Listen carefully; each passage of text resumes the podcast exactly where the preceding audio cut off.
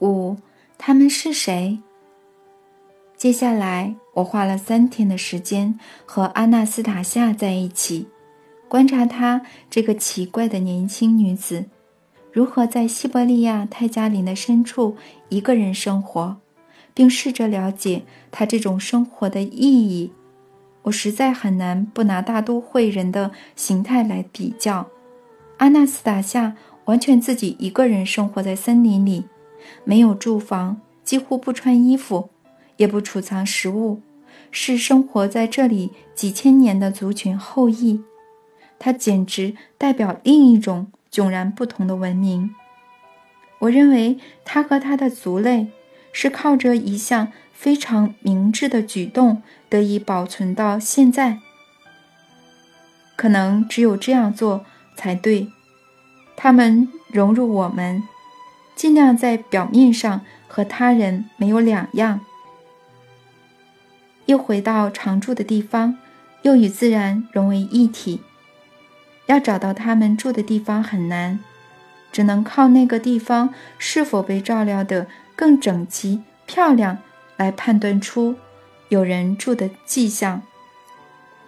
例如，阿纳斯塔夏这块林间空地，阿纳斯塔夏在这出生，是大自然不可分割的一部分。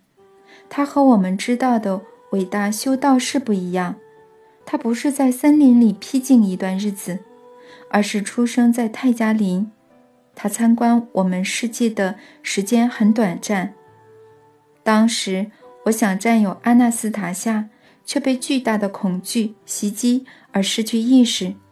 这看起来极度诡异的现象，其实可以有个简单的解释，就像人去驯化猫狗。大象、老虎、老鹰，这里的一切也经过驯化，不允许任何坏事发生在他身上。安娜斯塔夏说：“到母亲从他出生到一岁前，就可以一整天都不在，只留下他一个人。这样你不会饿死吗？”我问。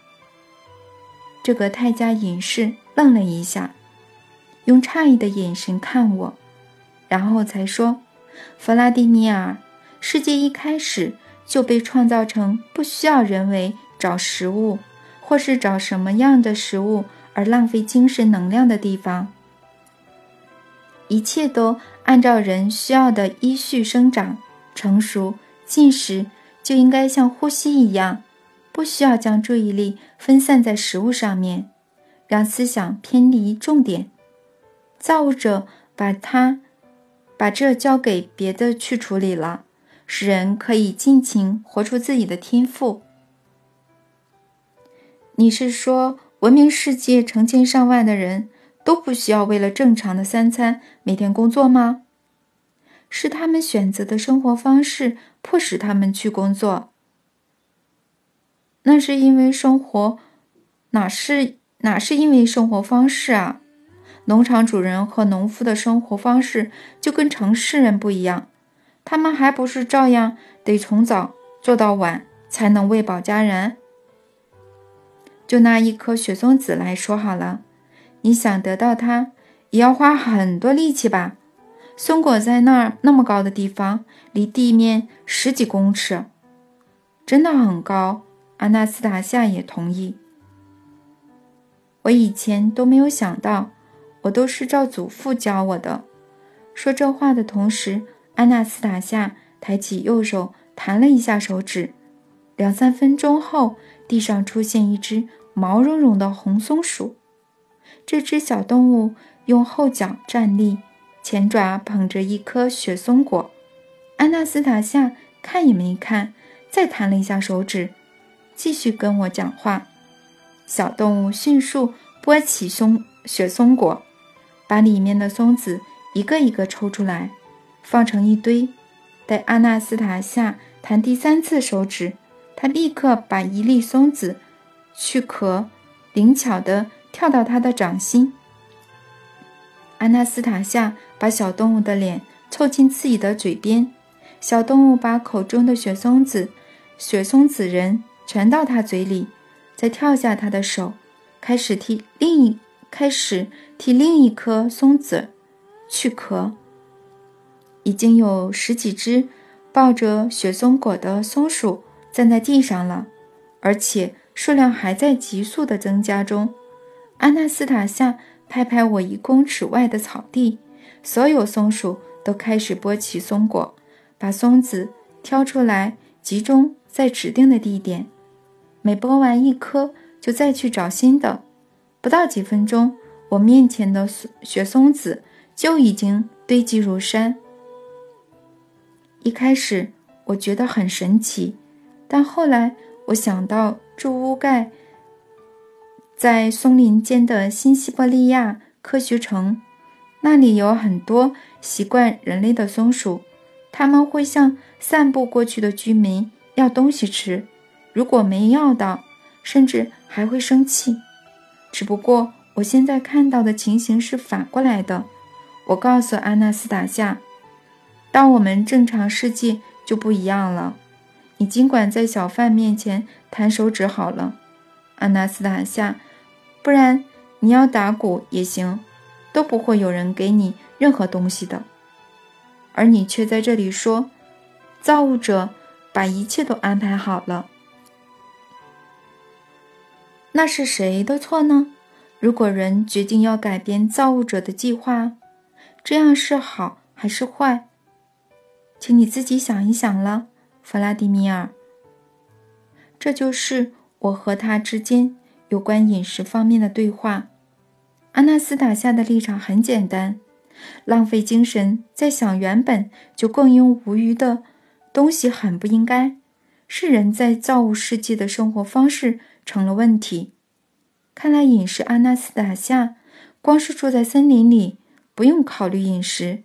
也不用为此消耗体力和脑力，就能得到最高品质、有机的、对他的身体来说理想而均衡的饮食。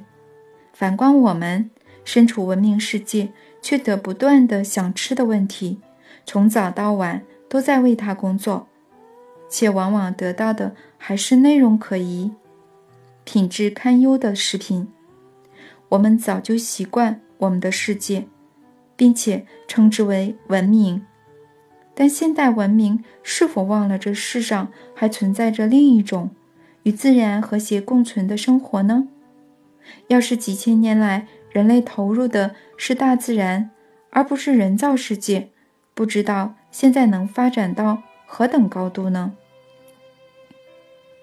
我们都在书上、报纸、电视节目上看过，有很多。不小心被遗落在荒野的婴儿，被狼哺育的例子，这里的人世世代代都与环境和谐共存，他们和动物世界的关系完全迥异于我们，说不定连身体机能也不一样。我问安娜斯塔夏：“为什么你不会冷，我却要穿着大衣呢？”因为总是把自己包在衣服里。他说：“进入遮蔽场所躲避冷和热的人，身体会渐渐失去适应环境的能力。我的身体没有失去这项本能，因此不需要特别穿上衣服。”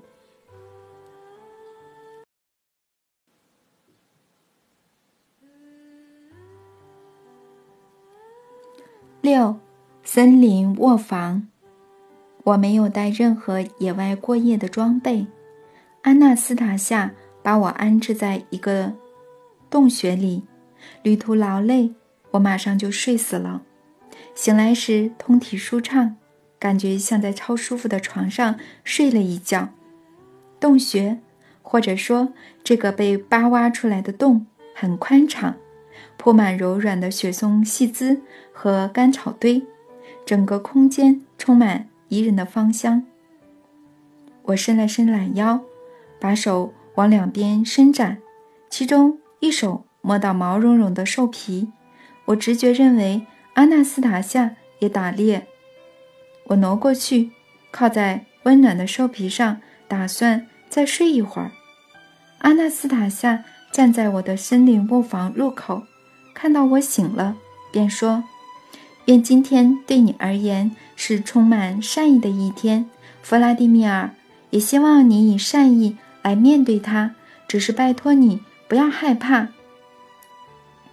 他拍拍手，然后那张毛毛的皮就……我惊骇地发现，那根本不是兽皮，一头熊正蹑手蹑脚地爬出去，还得到阿纳斯塔夏表示赞许的轻拍后，舔舔他的手，笨重地爬进树林里。我原来是阿纳斯塔夏，为了不让我冻着，先在我床头放了安眠草药，再叫一头熊跟我睡在一起，他自己则蜷卷曲着睡在入口附近。阿纳斯塔夏，你怎么可以对我做这种事？这头公熊可能会把我压死或撕成碎片啊！它不是公熊，它是一只母熊，它很听话，不会对你做什么坏事的。阿纳斯塔夏回答我。他很喜欢完成我派给他的任务，而且他整个晚上都没有动哦，鼻子凑在我两脚之间，就心满意足的睡着了。只有你在睡梦中两手乱挥，打到他的背时。他才抖了一下。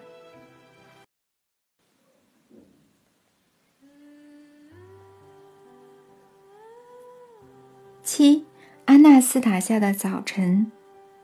夜幕降临时，安娜斯塔夏会进入森林里的动物弄出来的藏匿处中睡觉，通常是个洞穴。若天气暖和，就直接睡在草地上。他醒来后做的第一件事。是热情地迎接朝阳，碰一碰树梢新吐的嫩叶，摸一摸地上冒出的嫩芽，调整东，调整西的，然后跑过去，一连拍动好几棵小树的树干，使树梢颤抖，让状似花粉或露水的东西洒落在它的身上。接着躺在草地上五分钟左右，尽情地伸展。扭转，最后全身像裹了一层乳液。他助跑着跳进小小的湖里，哗啦哗啦地拍水，然后潜下去，潜得真好。他和周围的动物世界的关系，类似我们和饲养的动物之间的关系。许多动物会来轻看阿纳斯塔夏的晨间巡礼，它们不会主动靠近。但只要他一个眼神和微小的示意动作，就会有幸运儿飞快地跑到他的脚边。有天早上，我看见他捉弄一匹母狼，就像在跟家里的狗玩一样。他拍一下这匹母狼的肩部，然后拔腿就跑，母狼随即跟上。快追到时，阿纳斯塔夏突然飞跃到空中，双脚。往树干上一蹬，瞬间转了一个方向，掉头跑掉。惯性动作吓得母狼来不及反应，冲过树以后才回过头追赶大笑中的阿纳斯塔夏。穿衣服跟吃东西这两件事，阿纳斯塔夏连想都不用想。它通常不是半裸就是全裸，吃雪松子、一些草药、浆果。和香菇，香菇只吃干燥过的，雪松子和香菇都不是他自己搜集的，而是他也不会去做保存食物的动作，甚至是储备过冬。这一带为数众多的松鼠都替他准备好了。不过，松鼠为冬天储藏食物就不稀奇了，在哪都一样，那是它们的天性。真正令我惊讶的是，每当阿纳斯塔夏弹一下手指，附近的松鼠就会争先抢夺着跳上他的他伸出的手，送他一颗剥好的松子。当他拍拍弯曲的膝盖或草地，它们还会发出一种叫声，像在互相通报，开始把干香菇和其他储藏的食物拖出来，搬到他面前。而且做得非常开心。至少在我眼里，我以为阿纳斯塔夏训练过他们，没想到他说他们这种行为可以说是天性，而且母松鼠会教小松鼠示范给他们看。也许很早以前，我的祖先有训练过他们吧。不过，更有可能，这本来就是他们的天性，因为每年冬天，每只松鼠储藏的食粮。都比自己吃得下的多出好几倍。至于没有冬天穿的衣服，怎么会不会冻僵？这个问题，阿纳斯塔夏的回答是：难道你们那里没有不穿衣服就能对抗严寒的例子吗？于是我想起波尔菲里·伊万诺夫的书，他不管多冷，都只穿着底裤，光着脚丫。书里还写道，法西斯分子为了测试这名俄罗斯怪杰的极限在哪，于气温零下二十度泼他冷水，再让他光溜溜的被摩托车载着跑。安纳斯塔夏的幼年时期不只有母乳，还有其他动物的奶可以喝，他们自然的让他吸吮乳头，他也不在乎。正式用餐这件事，从不坐下来好好吃东西，只是边走边随手摘下果子或嫩叶，然后继续做自己的事。与他相处三天以后，我发现自己再也无法用一开始的眼光来看他。阿纳斯塔夏在我眼里俨然成为一种神奇的生物，不是野兽，他的智商太高了。还有他的记忆力，他从来不过，他从来不过忘任何看过、听过的事。有时他的能力似乎超越一般人能理解的范围。而正是这种看法，令他相当难过和沮丧。不像我们知道的一些超能力者，老爱替自己蒙上神秘、独特的光环。他总是不断的想要解释、透露他那些能力背后的原理，证明他们或他并没有任何超自然之处，证明自己是人，一个女人，且不断要求我要记住这一点。我也尽力替这些不寻常的现象找出合理的解释，试着将这点谨记在心。我们的文明世界的人总是在为日常生活奔波，想办法填饱肚子，满足性欲。这些事，阿纳斯塔夏却一概不需要处理。换作是利科夫家族，也照样得烦恼吃和住的问题。大自然帮助他们的程度，没到阿纳斯塔夏那样。其他还离文明的部落。也没有这种连接。阿纳斯塔夏认为，这是因为他们的思想不够纯净。大自然和动物世界都感觉得到。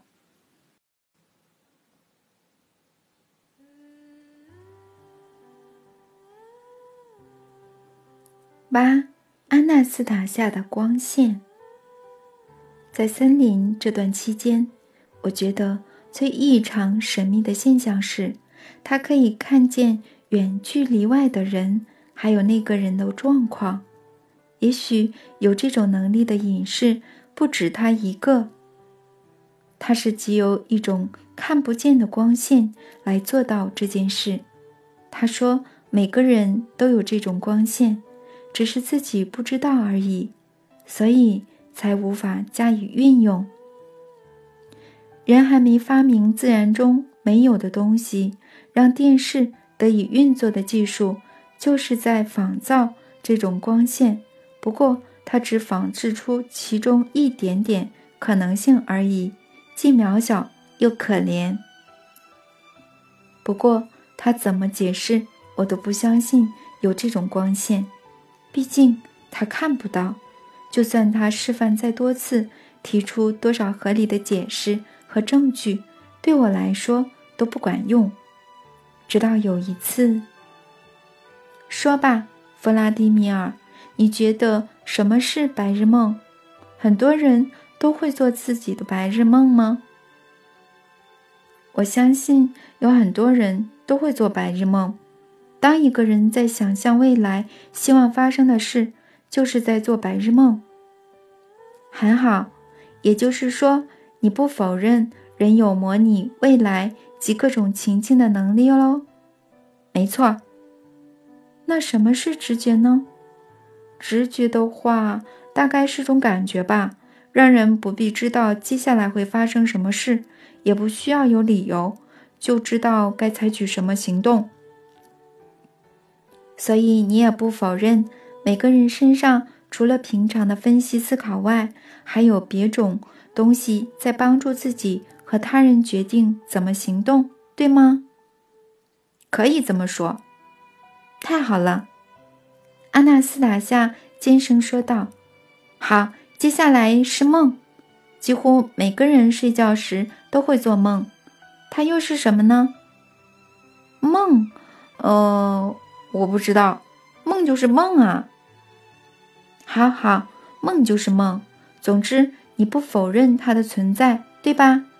你和所有人都知道，当一个人在睡梦中，身体几乎不受某部分意识的控制时，还能看到他人及正在发生的事情。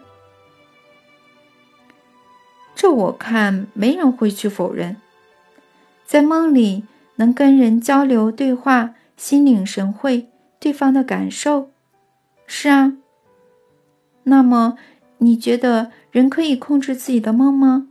嗯，把想看的画面或事件调到梦里，像电视那样？我不认为谁有能谁能做到，梦都是自己出现的。你错了。人可以控制一切，人就是生来妥善运用这一切的。一个人的想法、直觉与内在感受，所有资讯都包含在我说的这种光线里面，经由人的意志力、有意识的控制，最后也会包含视觉的影像，就像梦一样。怎么可能在梦里控制梦？不是在梦里，是醒着的时候，就好像以绝对的精准度事先设定好。对你们来说，它是在梦中随机混乱的进行。人已经丧失了大部分的控制能力，控制自己及自然现象的能力，因此认为梦不过是疲惫的大脑产生的多余物质。事实上。几乎全世界的人都，不然你的意愿让我试试看吗？让我帮你看见远距离外的事物。请便，在草地上躺下来，放松，让你的身体只消耗一点点的能量，要让你自己觉得舒服，没有任何干扰了吗？现在想一个你最熟悉的人，比方说。你太太，回想她的习惯、走路的样子、衣着，还有你觉得她现在可能在什么地方，用你的想象力一一描述出来。我想起我太太，我知道她现在可能在我们乡下的房子里。我居细迷一地勾勒出屋子，嗯，我仔细的。勾勒出屋子、摆设物品和四周环境等许多细节，不过啥也没有看到。我把这些告诉安娜斯塔夏，她说：“因为你还没有像快睡着般彻底放松，我来帮你。闭上眼睛，两手张开。”随后，我感觉到他的手指触碰了我的手指，我便坠入梦乡，或说。进入半梦半醒的状态。我太太在我们乡下的房子里，她站在厨房，平常穿的袍子外面还加了一件针织罩衫，表示屋内很冷，暖气又出了毛病。我太太正在瓦斯炉上煮咖啡，旁边还有一个写着“狗狗专用”的锅子，不知道在煮什么。我太太绷着脸，表情阴晦，动作迟缓。突然，她抬起头，轻快地步向床边。窗边看着雨落下，微笑。咖啡溢出来了，他连忙抬起满意的咖啡的小炉，却没像平常一样皱眉或不高兴。然后他脱下罩衫。这时我醒来。怎么样？有看到吗？阿纳斯塔夏问。有啊，但说不定这只是一场普通的梦。怎么会是普通的梦呢？你预计好看到他了？你预计好看到他的？是这样，没错。看也看到了，但怎么证明我梦到的同时他正好在厨房呢？请记住这一天这一刻，弗拉迪米尔。若你想要证据，回家后问问他吧。你有发现什么地方跟平常不太一样吗？没有。你没有看见他走到窗前，面带微笑吗？他笑了，咖啡溢出来，也没生气。我有注意到这一点，大概是从窗口看见令他开心的事吧。他只看见下雨了，从来他从来就不喜欢雨天啊。那他到底为什么会笑呢？因为我也用我的光线看着你太太，温暖了她，所以你的光线可以温暖她。那我的呢？我的太冷，你只是出于好奇打量着他。没放入感情呀。这么说来，你的光线还能温暖远距离的人？是的，还有别的吗？可以接收和传递某些讯息，还能让一个人的心情变好，同时能移除他的部分病痛。能做到的事还很多。看我当下的能量，还有我的感受。意志力及意愿的强度。你可以看见未来吗？当然。过去呢？过去和未来几乎是同一件事，只有外观上的不同，核心事物却永远保持不变。怎么会？有什么是不会变的？举例来说吧。一千年前的人所使用的日常用品和穿着都和今日不同，但这并非核心的事物。不论一千年前还是今天，人都是一样，拥有相同的情感，不受时间影响。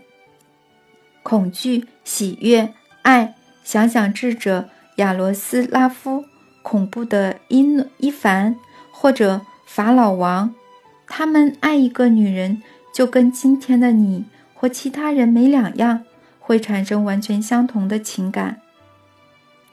这倒挺有趣。所以呢，我不太懂。你说每个人都会有这种光线？当然，直到今天，人依旧拥有情感和直觉，拥有做白日梦的能力、推测的能力、揣摩各种情境的能力，在睡觉时做梦的能力。只是一切。都太混乱了，不受控制。也许这需要经过训练，可以多加训练，可以练习。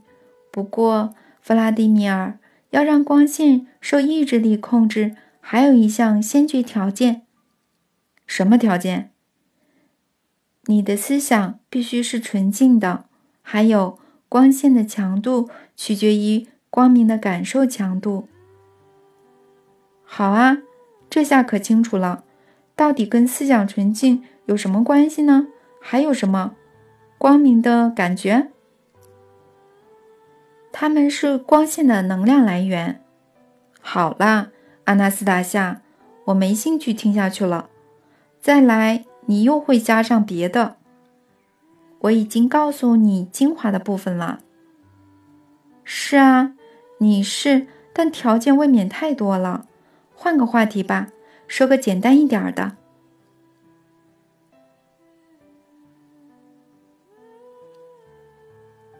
阿纳斯塔夏的世界观独特且耐人寻味。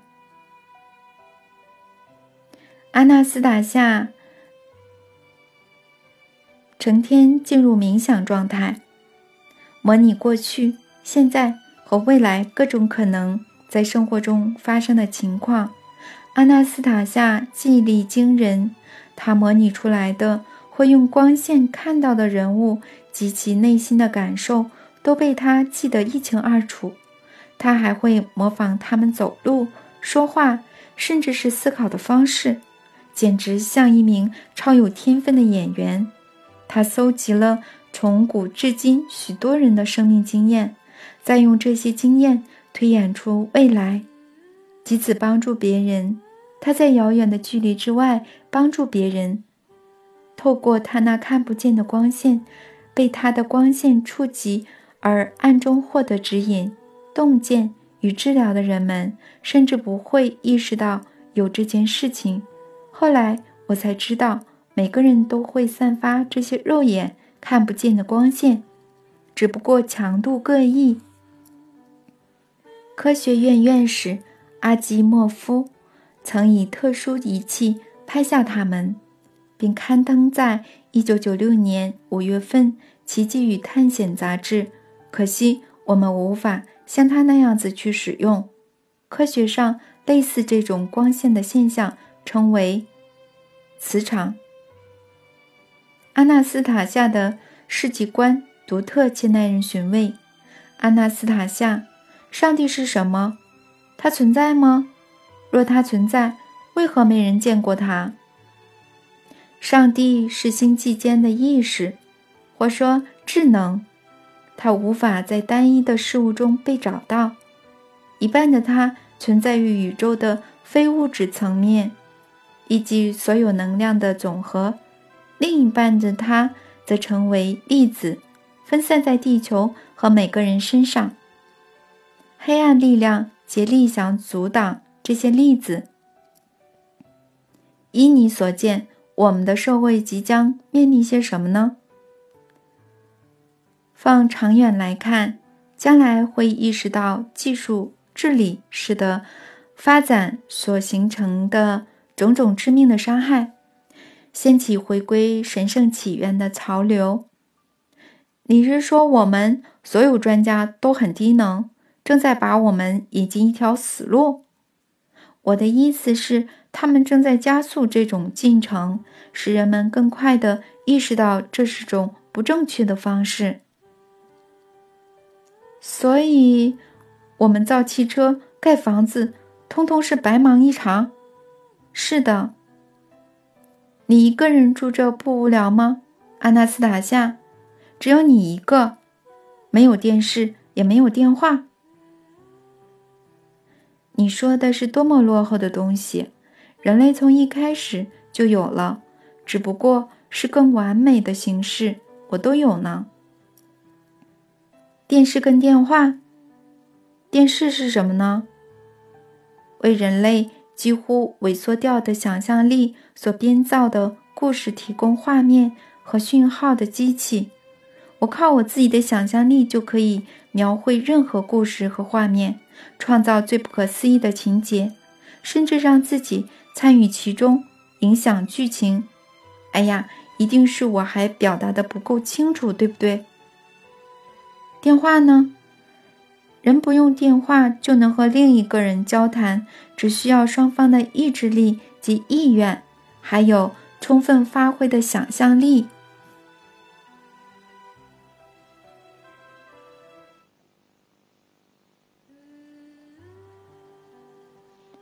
九，泰加林演唱会，我推荐他本人到莫斯科上电视。你想想看，阿纳斯塔夏，以你的美貌，要当上世界名模绝对不成问题。你可以拍杂志，走伸展台。阿纳斯塔夏笑了起来。当下，我明白他对世俗的事一点都不陌生，且跟全天下的女人一样，都很乐意当个美女。最美的人是吧？他重申这个部分，并像小孩子般开始闹着玩，马上在林间空地昂首阔步，假装自己走在伸展台上。他学模特走台步，两腿交替着落在另一脚前面，展示假想服装的模样，太好笑。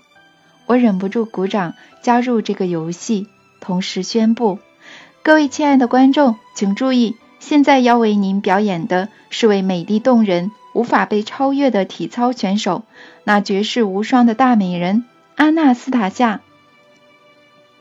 这台词可把他给逗得更乐了。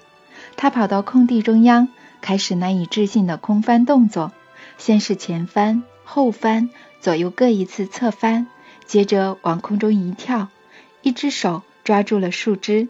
荡了几下，便把整个身体抛在另一棵树上，最后又翻了一次筋斗，在我的掌声中故作娇态的鞠躬，然后他跑出空地，躲在浓密的树丛后方。阿纳斯塔夏笑着从那里偷看，仿佛在后台等不及我宣布下一句台词。我想起一卷录影带，里面收录了好几位。歌手的演出都是我最爱的歌，有时我晚上会在仓房里播来看。想到这卷录影带以后，我也没有考虑阿纳斯塔夏是不是真的会模仿些什么，就这样宣布：亲爱的观众，接下来由各个当代最佳歌手为你演唱他们最脍炙人口的歌曲，请。哦，没对他的能力有信心。我真是大错特错了，接下来的场面绝对是我怎样也料想不到的。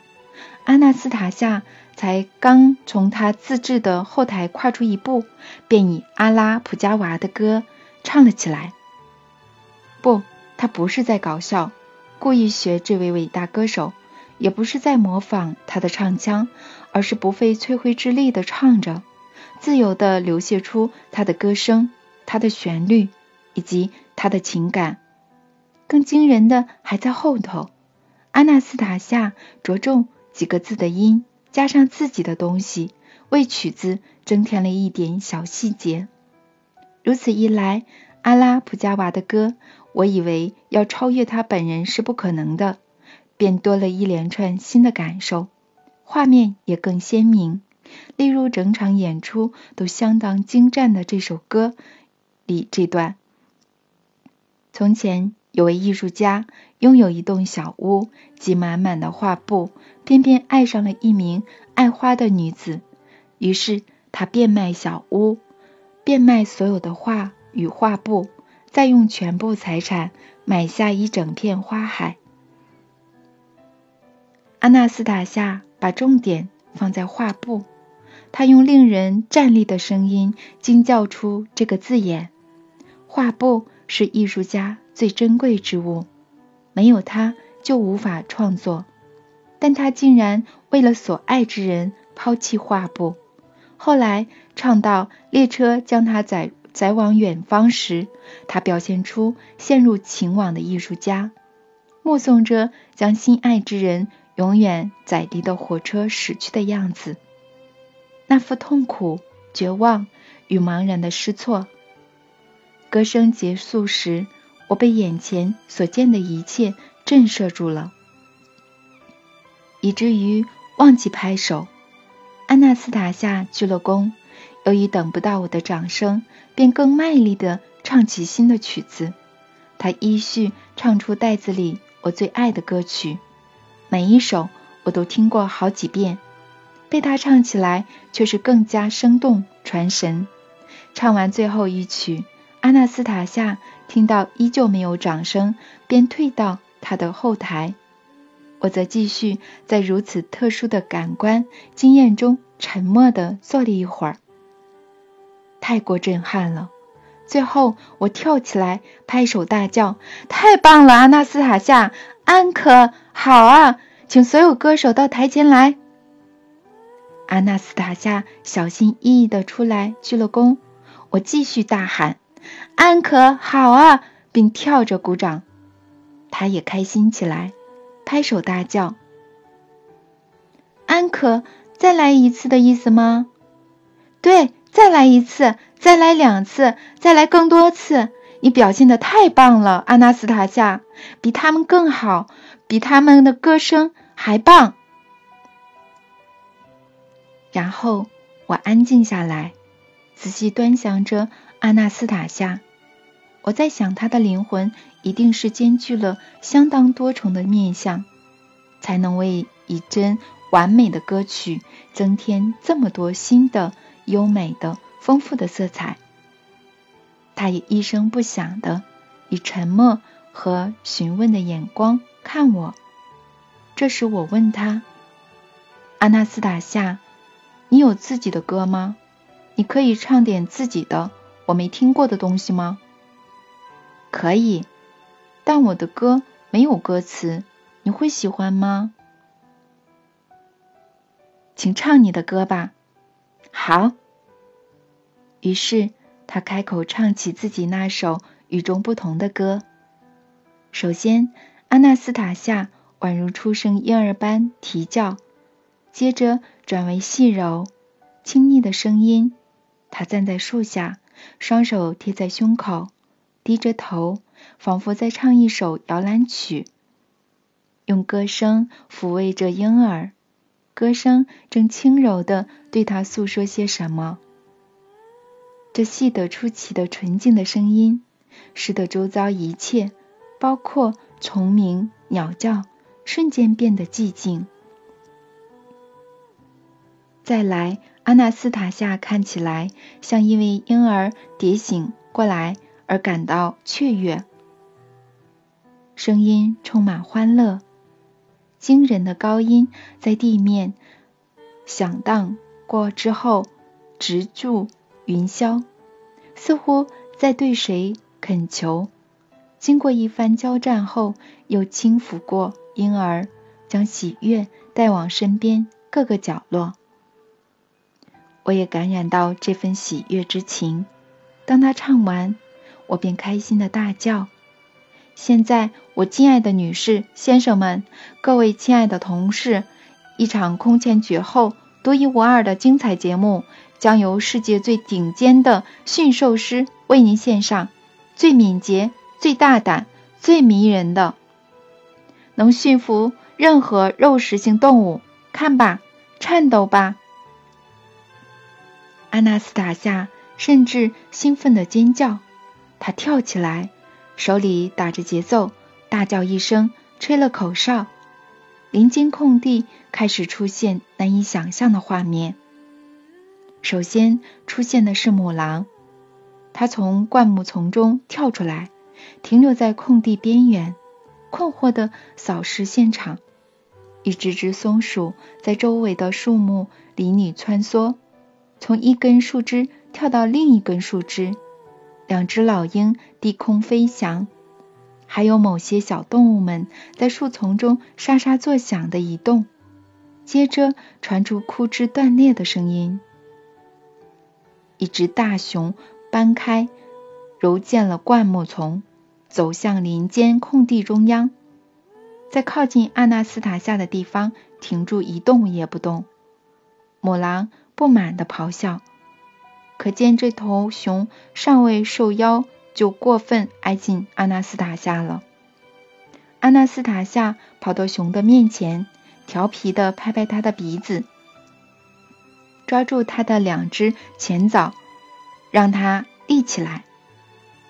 它看起来没花上什么力气，也就是说，熊靠自己推敲它的想法，完成动作的。他动也不动地站在那，想知道接下来他要他做些什么。